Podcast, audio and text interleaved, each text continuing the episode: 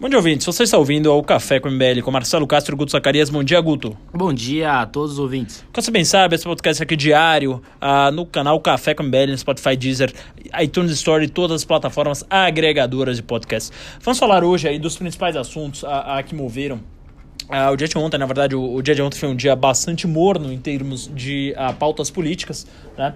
Uh, o, o, o, principal deles foi que o G7, né, que é o antigo G8, que são as principais uh, potências aí, uh, mundiais, né, e entre elas aí Alemanha, Reino Unido, Itália, Japão, Estados Unidos, entre outras, ofereceu uma ajuda para o Brasil aí de cerca de 20 milhões de euros para ajudar nos trabalhos da Amazônia. Né? Isso aí deu uma grande polêmica, a gente vai conversar sobre isso durante esse podcast. só uma curiosidade aqui, nosso leitor acordar o dia mais bem informado, o G7 é o antigo G8. Por que G8? Você sabe, Guto Zacarias? Qual foi o, par...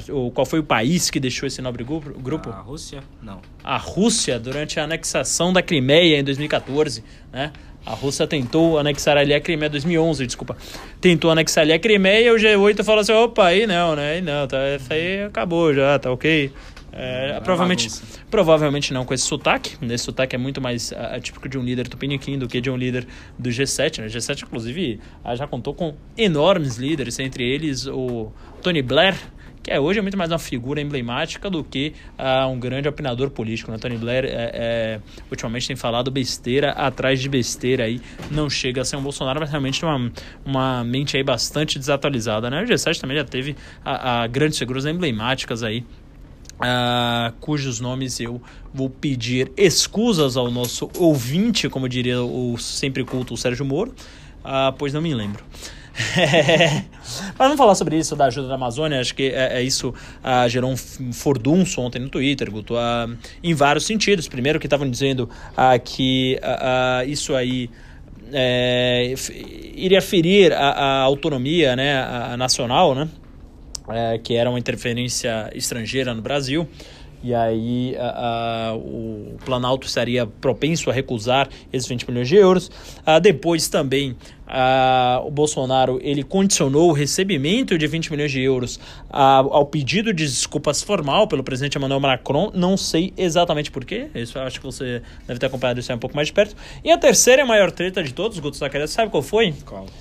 Neymar foi contratado por 222 milhões de euros pela Paris Saint-Germain e agora a França vem com 20 milhões de euros para ajudar a Amazônia. O que é mais importante, o Neymar ou a Amazônia? Eu não estou dizendo como argumento, estou dizendo que foi um argumento que rodou ontem no Twitter. Eu queria contar com o seu nobre comentário nessa manhã uh, ensolarada aqui de quarta-feira, dia 28 de agosto. É isso aí. Inclusive, Marcelo Cassol, acho que deveria pegar todo o dinheiro do Fundo Amazônia, todo o dinheiro que é gasto para coibir as queimadas da Amazônia e dar mais dinheiro para o Neymar, porque esse sim é, leva o Brasil nas costas, né? E a gente viu aí que sem Neymar as coisas são um pouco ruins, apesar da vitória na Copa América, né? Mas, mas é, são mais erros de comunicação do próprio governo, né? Obviamente isso foi uma brincadeira, foi uma ironia, mas mais erros de comunicação do governo, né? O G7 ofereceu essa ajuda ali, Emmanuel Macron, Angela Merkel, eh, Boris Johnson, etc. Ofereceram essa ajuda de 20 milhões de euros, né? pouco mais de 20 milhões de euros ao Brasil para coibir os focos de incêndio e as queimadas que acabam ali atrapalhando e ajudando no desmatamento é, é, ocorrido na floresta amazônica. E aí o G7 ofereceu essa ajuda, o Brasil ameaçou aceitar, o Ricardo Salles disse que obviamente ajuda, aceitaria essa ajuda uh, do G7, e aí momentos depois, né, na verdade ali o, o, o Ricardo Salles fez essa declaração três horas, às cinco horas, e perto das 9 horas, o Onyx Lorenzoni, ministro da Casa Civil, disse que o Brasil não aceitaria, não aceitaria essas ajudas é, do, do, do, G7, né? O que é, obviamente, ao meu ver, um erro, né? Toda ajuda é bem-vinda ao Brasil, né? Principalmente porque o Brasil vive uma crise econômica e deve destinar áreas, um recursos para várias outras áreas e, e, e acaba é, o cobertor é curto, né? Acaba cobrindo uma parte e acaba deixando outra parte descoberta e assim facilitando as queimadas, etc. Até por falta de recursos dos estados ali, que é onde está tendo essas queimadas, né? Mas obviamente tinha que ver também as contrapartidas francesas. E aí, como nós sabemos, eles têm, é, obviamente eu não sou direita chapéu de alumínio, mas obviamente a França ia colocar algumas condições que deveriam ser discutidas, né? Mas aí você senta para negociar, né? E não necessariamente simplesmente dizer que não vai aceitar uma ajuda financeira de, de uma, de uma, com motivações razoavelmente nobres, Marcelo. Olha, Guto, é, me espanta um pouco nessa história que realmente, uh, apesar da jocosidade do, do, do Twitter, realmente o Twitter ser, uh, como chama o Caio Coppola ali, é, um latifúndio de digitação, com a, a, permissão aí para adaptar a frase, um latifúndio de digitação e deserto de ideias, né? Porque tudo no Twitter, onde você vê ali um número grande, eles vão querer comparar com alguma coisa ali, né? Então é 20 milhões, é, ah, daria para contratar o Neymar, ou então é 5 milhões, ah, daria para dar uma volta ao terra, daria para contratar o hospital. Então, assim, é, é, eu não sei se realmente a pessoa que está no Twitter, uh, em geral, ela tem um, um, pouco mais de dificuldade com números. Eu não acredito que seja isso, ou se realmente a grande massa de twitteiros acha uh, que só tem burro ali, né? Que não sabe uh, ver o que é um valor e, e, e, colocar ele em proporção. O fato é que, em proporção de orçamento, 20 milhões de euros não é nem um orçamento de uma cidade pequena. De um, é, é um negócio assim, realmente irrisório. Se, se você pensar, é, e eu juro que não vou fazer comparações, vou falar apenas os números, eu tenho certeza a, a, que o nosso telespectador, ele sabe, que eu, desculpa que o nosso ouvinte, ele sabe colocar isso em proporção. O G7, ele tem um PIB aí de aproximadamente 36 trilhões de dólares, se não me engano, anuais, alguma coisa nesse sentido. E aí vai oferecer realmente ali o troco do troco, troco do troco da pinga para falar que tá fazendo alguma coisa, né? Então, assim, o fato de Bolsonaro recusar ou, ou, ou, ou se apropriar disso não deveria estar no centro da polêmica, é realmente um valor irrisório, é um valor absolutamente irrisório, é um valor que é, é, é não faz falta, como eu falei, para município de interior, município interior talvez faça falta assim, mas certamente não faz falta para município de capital, é, é, para um, a capital a, a, de unidade federativa no Brasil.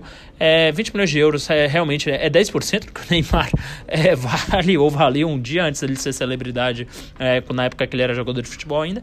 Então realmente é, é um é um negócio que diplomaticamente está estranho ali, o Brasil não precisa disso, mas obviamente toda ajuda é bem-vinda, vamos economizar 20 milhões de euros? Não, vamos economizar 20 milhões de euros, por que não? Agora, uma coisa que me espanta, Augusto Zacarias, Eduardo Bolsonaro, acredite você ou não, chamou o Emmanuel Macron de moleque. Eduardo Bolsonaro chamou o Macron de moleque e falou que levou um tapa na cara do G7. Eu queria destrinchar um pouco isso. Ah, inclusive eu fiz um tweet uh, uh, bastante polêmico no dia de ontem. A respeito. A, a respeito disso. Uh, quem não me segue no Twitter é Marcelo Castro TT. Uh, falando que realmente o Macron ele queria uma desculpa para fazer uma política protecionista ali na, a, a, na França. Os agricultores, em especial, são o maior grupo de pressão ah, para que o, a França não assine esse acordo da União Europeia com o Mercosul, para que não entre soja ah, ah, e outros grãos baratos ali do exterior, principalmente do Brasil, no território deles. Né? A Argentina também é, é, é grande exportadora de grãos, se não me engano, o agronegócio não é a minha especialidade, apesar de eu ter alguma, algum conhecimento nesse sentido. Uh, e aí, é, é, você parar para pensar, é realmente a política pública muito cruel. Né? Você está encarecendo os produtos, você está encarecendo a comida uh, do francês, principalmente mais pobre, que o mais rico está ali comendo foie gras, está comendo caviar, está tomando Dom Perignon, que é um champanhe muito caro ali, a da região de Champagne na França, onde produzem excelentes vinhos com as uvas Chardonnay e Pinot Noir, principalmente, uma assemblage dos dois, quando uh, somente Pinot Noir é chamado Blanc de Noir, quando somente Chardonnay é chamado Blanc de Blanc. É, voltando ao nosso assunto, é, o Macron ele realmente é, é, tentou utilizar, disso aí, a, a, dessa destruição da Amazônia, essa suposta destruição da Amazônia, o aumento significativo das queimadas na Amazônia, para instituir mais protecionismo para ceder a grupos de pressão, a grupos de lobby ali a, a. Eu queria, Guto, que você falasse um pouco disso aí, o que é que você achou e, e o que é que você achou aí da atitude do nosso provavelmente não futuro embaixador, ainda bem, Eduardo Bolsonaro, que está estudando história pelos, YouTube, pelo YouTube para a sabatina do Senado. Eu tenho certeza que se for assim, se for se preparando pelo Senado, pelo YouTube, não será bem sucedido, porque temos senadores ali da mais alta conta, do mais alto grau literário, como são o exemplo de Rodrigo Pacheco, democrata de Minas Gerais, próprio Anastasia, aliás, de senador Minas Gerais, está muito bem. PSDB ali de Minas Gerais, Rodrigo Pacheco, Democratas ali de Minas Gerais. Temos também o Roberto Rocha, se não me engano, no PSDB a, a da Paraíba. Infelizmente, a gente não tem senador de, a, do Partido Novo, o, o, senador Diogo da Luz não entrou, mas também é uma pessoa a, de alto grau intelectual. Então, assim, estudando pelo YouTube, ele vai se dar muito mal. Falei muito, dei um monólogo aqui, um latifundo de falas, mas espero que não um deserto de ideias, Guto Zacarias. Por favor, continue com os comentários. Exato, excelente comentário não só político, histórico e até é, é, internacionalista do Marcelo Castro, enológico, né? mas também gastronômico, né? Citando ali vinhos e champanhes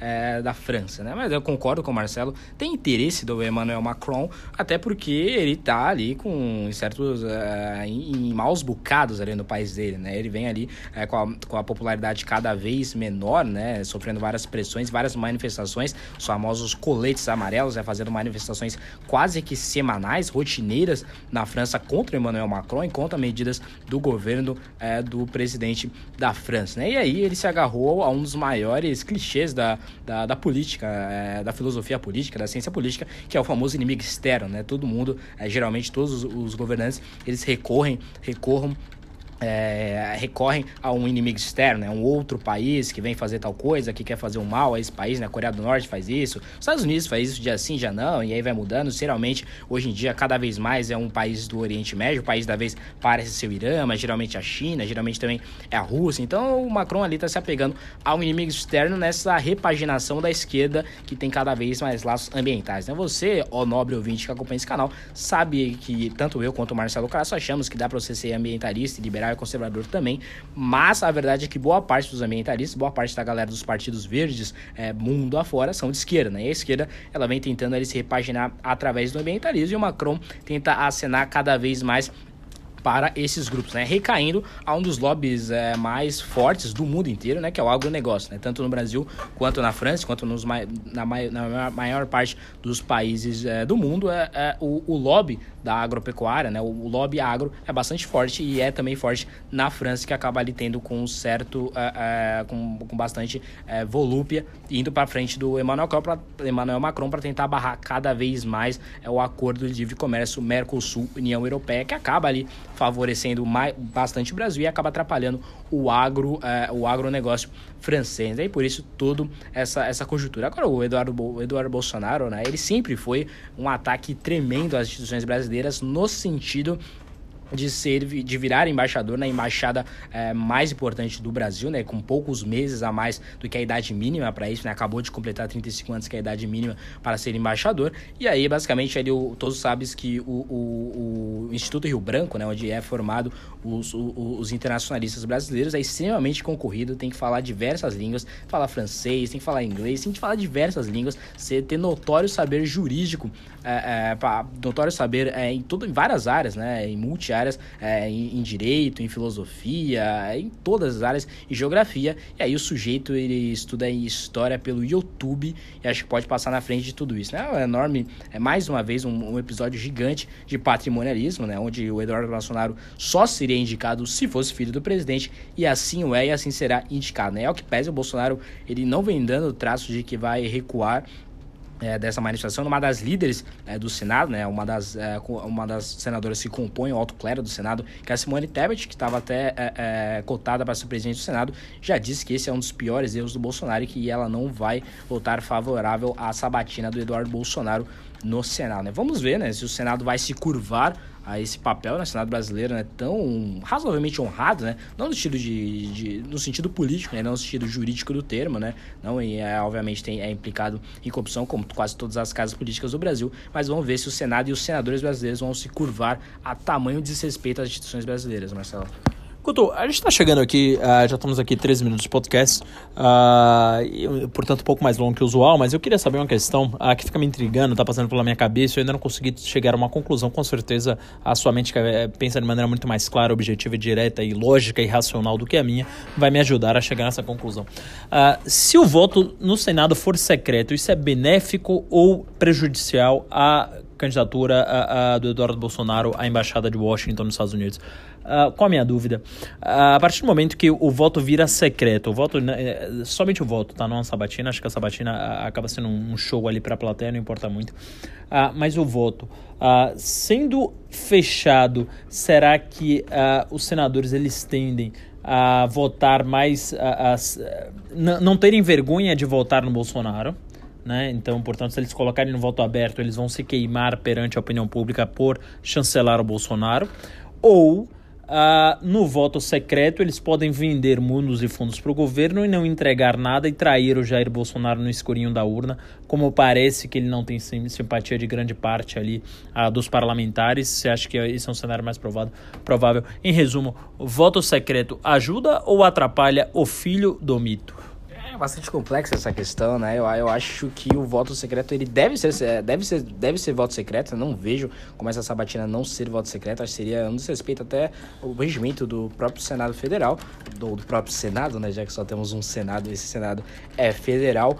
Mas, é, de fato, o Senado pode prometer mundos e fundos e não cumprir. Então, acho que para o Jair Bolsonaro, que fatalmente fará algum acordo com o Senado para aprovar o próprio filho, a embaixada americana em Washington, nos Estados Unidos, acho que é também é que ele peça que o voto seja aberto para poder conferir, né, auferir ali quem votou favorável ao Bolsonaro e quem votou provavelmente terá alguma regalia, alguma, algum beijamão, alguma coisa positiva vindo do governo federal e, e quem não votou, é, que também seja é, divulgado para não só nós nós, o povo, saber que podemos e devemos saber, é, mas também é, para o próprio Bolsonaro saber quem não votou e assim não dar regalias para esse sujeito que pode ter feito um acordo ou não, né? De fato, o, Bolso, o Eduardo Bolsonaro já vem se articulando no Senado para, essa aprovação, né? Vem passando de gabinete em gabinete, né? Ele que é um deputado que basicamente não trabalha, é, é, seguindo como, como Jair Bolsonaro era deputado federal, como Carlos é, é vereador é, na cidade do Rio de Janeiro, são parlamentares que pouco, pouca atividade legislativa tem, e agora a nova incumbência do Jair Bolsonaro é ser é, nomeado embaixador em Washington. Né? De fato, esse cenário é bastante confuso, né? Porque os senadores não têm tanta visibilidade midiática, né? Não sei porquê, tem, tem as redes sociais mais fracas do que os deputados é, da Câmara, os deputados, né? E aí é mais difícil saber a opinião deles e muitos nem se pronunciam, né? Então, é, eu chuto, se fosse para chutar alguma coisa, eu acho que Eduardo Bolsonaro não seria aprovado na sabatina, mas isso é um chute é, totalmente infundado, Marcelo. Eu não diria que infundado, mas talvez um chute uh, sem tanto é, apor. Né? Não é aquele chute colocado como fez o Arrascaeta, né? Aliás, a Arrascaeta vale mais do que o dinheiro que a França queria dar pro fundo da Amazônia. Aqui. Ah, meu amigo, aquela bicicleta, para o nosso ouvinte aqui que acompanha futebol, acho que é, eu não sei porquê, Guto, não sei por qual razão.